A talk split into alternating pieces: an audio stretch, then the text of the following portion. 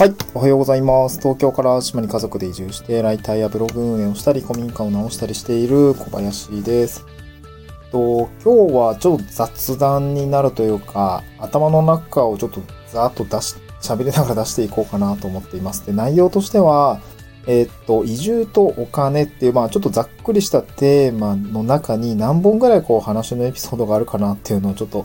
あの、思考を出していこうかなと思ってます。で、まあ、移住とお金ですね。あの、まあ、3月にですね、また自治体の方から移住ウェビナーということで開催、まあ、登壇を依頼をされていて、でそこでのテーマがお金と移住っていうような感じになっていて、じゃあその、まあ、そこに来る人たちは何、何が知りたくて、どういう、どこまで知れたら、うん、まあなんかな、参加してよかったなとか、うん、なんかその具体的に、あの、あ、じゃあ次こういう行動をしていこうかな、みたいに思えるかなっていうのを、ちょっとまあ頭の中で、今ちょっとざっと吐き出してみようかなと思います。まあ多分これ、ちょっとこの後資料作りとかを始めない、ウェビナーの資料を作り、作り出さないといけないんですけど、なんかちょっと自分でこの放送を聞きながら、ああ、こんなこと言ってたなとか、こういうネタが出てきて、あの、パッとね、ジャストアイデアでも出てきたなというところもね、あの、聞き返しながらやりたいなと思うんですけど、はい。まあ、なんかどういう柱がありそうか、どういうことが気になりそうかみたいなところですね。で、これは、あの、もし聞いてくださっている方の中で、今、現、現、現在進行形で、え移住だったりとかっていうことの、まあ、渦中にある方については、なんかコメントとかね、こういうことが知りたいですとかっていうのをいただけると非常に嬉しいです。はい。じゃあ、まあ、ちょっとまあ、ぼんやり頭の中に出てきた、その、お金、移住とお金というテーマで、な、えー誰かに、何かに、何かを話そうと思った時に、まあ、話しておくべきなことは何かなって思ったところで、今ぼんやりと出ているのは、まあ、やっぱりその、フェーズごとに発生するお金かなと思ってます。で具体的には、その、移住前と移住、うんと、移住の渦中っていうんですかね。まあ、移住中みたいなのものと、また移住後1年間ぐらいの、うん、まあ、変動みたいなところの部分ですね。だから移住前に、えどういうお金がかかったか。まあ、移住とお金って広すぎるんだけどね。だからまあ、ちょっと、あの、タタイム、タイムラインで区切る。移住前、えー移住中、移住後みたいな感じで、まあ、区切って考える、まあ、切り口が一つあるかなと思ってます。で、移住前は、例えばですけど、まあ、移住って、まず何にお金かかんのって形になると思うんですね。で、移住前にかかるお金ってどういうものがあるかっていうと、まあ、やっぱり、あの、現地を見に行ったりとか、まあ、現、現地の人の話を聞きに行ったりとか、まあ、とにかく移動と滞在費ですよね。まあ、そういうものがかかったりとか、ああとは結構じょ、あの、金銭的なコストだけじゃなくて、うーん、結構なんか時間的なコストもまあまああるよなってところが結構あるかなと思っていて、まあその分その、まあだから表にするとなんか横軸は、うん、お金、金銭的な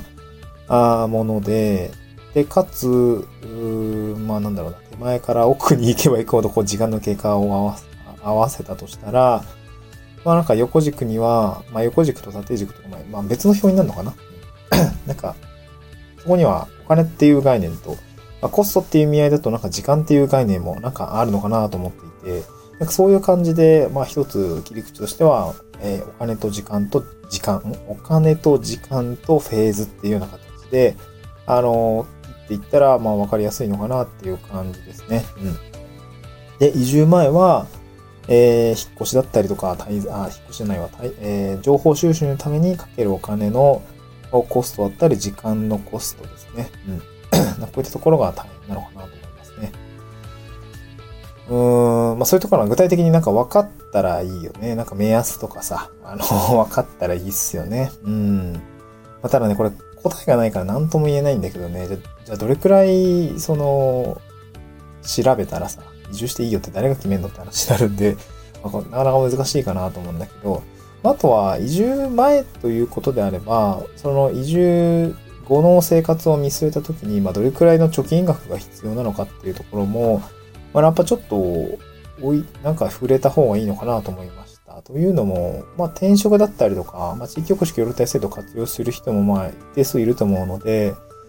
うーん、そうなった時の、まあ、その、移住後の生活の、生活収支の変動に耐えうるような貯金額ってじゃあどれくらいあったらいいのかみたいなところもあったりするので、なんかそういったところを、まあ、僕自身の事実ベースで、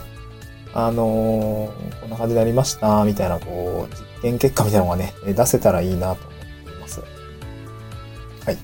でまあ、移住、じゃ移住前はそんな感じですね。で、移住中はどうかっていうと、まあ、シンプルに引っ越しの値段ですよね。で、引っ越しと、で、引っ越しって言ってもその、物が移動するとか、人が移動するっていうところのお金がかかると、引っ越しするためには、やっぱ住居ですよね。住居いると思うんですよ。まあで、僕は別に物件価格、物件取得をしたわけじゃないので、まあ購入費、購入に関わるお金の部分は、まああんま触れなく、まあ、触れられないので、触れないでおこうかなと思ってるんですけど、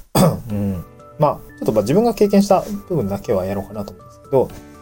そうです。例えばですけど、古民家とかね、古民家の契約についての、まあ、注意点だったりとか、なんかそういったところは、うん、まあ、コスト、まあ、金銭的なコストもそうだし、うん、なんか労力的なコストっていうんですかね。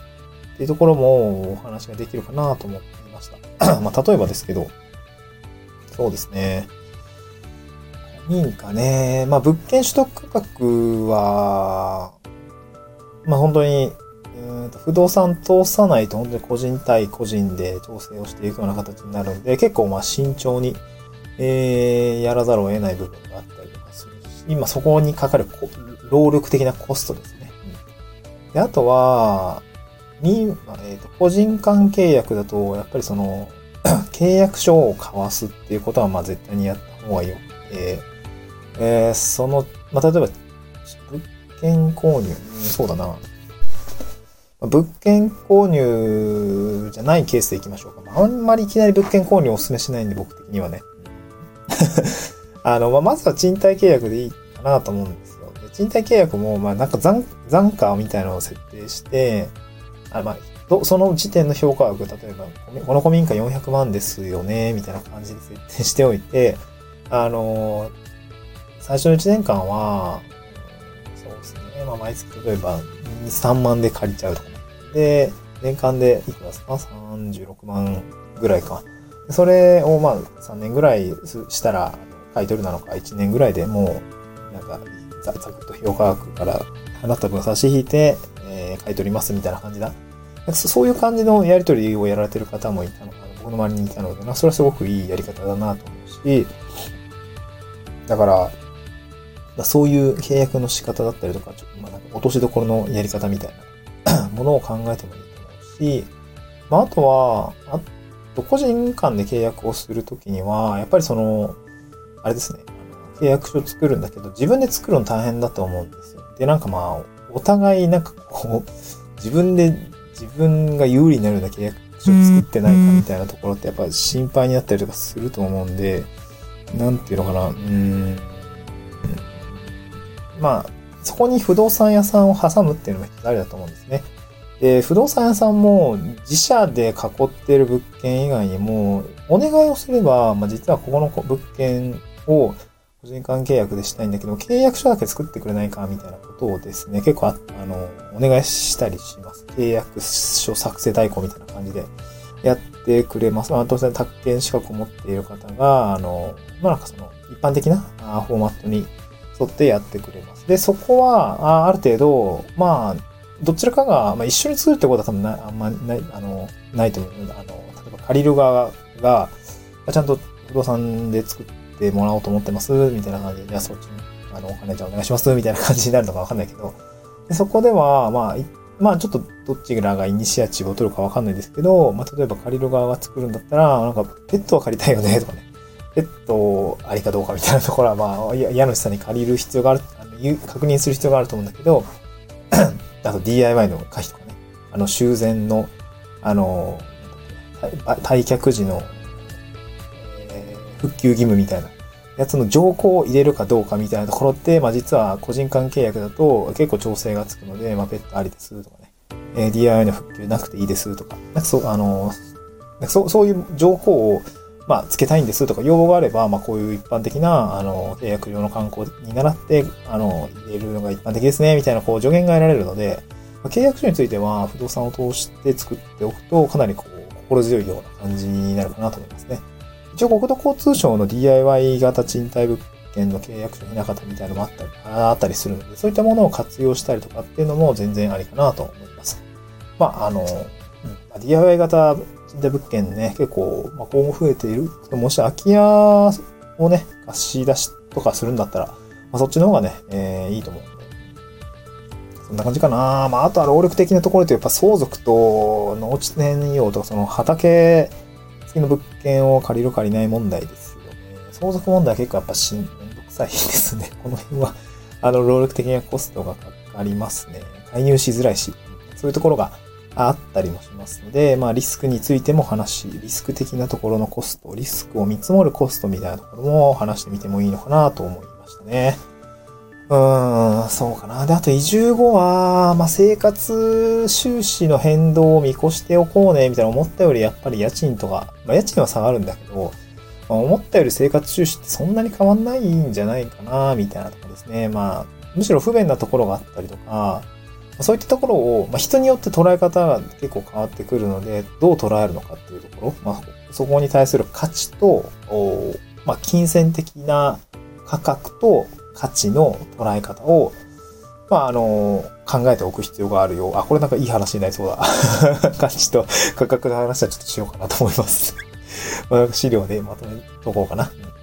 あとは、田舎特有の文化的なところで言うと、やっぱ町内会費だったりとか、まあね、コロナが流行って飲み会とか祭り、まあガッと減ったんで、この辺は結構、まあ移住者にとってはメリットが多いんじゃないのかなと思いますね。うーん、そうだなまああとな、結構淡路島特有の話もしないと多分いけないんだろうけど、うーん、そうだな。別の登壇者の方がですね、あの、不動産系の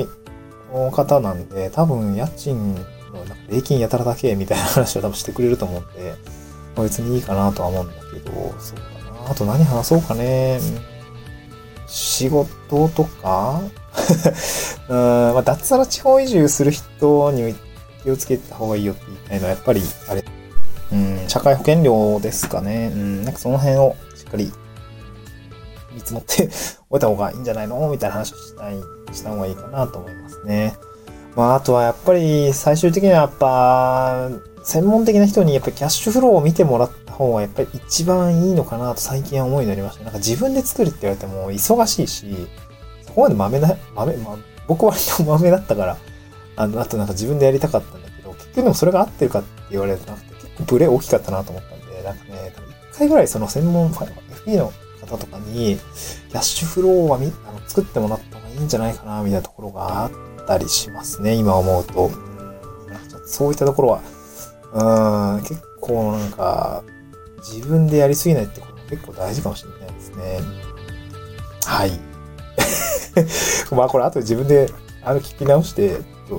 ェビナーの資料を書き起こすんですけど、そうだな、3月の間に合うかな ?2 月中忙しいからな。まあ頑張りたいなと思います。なんかね、その、今これ聞いてくださっている方で移住に興味があったりとか、ね、暮らしに興味があったりとか、まあ、協力隊とかね、脱サラ移住みたいな形で興味がある方で、なんか知りたいことがある、現状困ってるとかあればですね、もしよかったら、あの、コメントしていただけると嬉しいです。すごい、あの、ウェビナー、ウェビナーにあの、自治体で主催するウェビナーに反映したいなと思いますので、はい。どうも聞いてくださってありがとうございました。また次回の収録でお会いしましょう。バイバイ。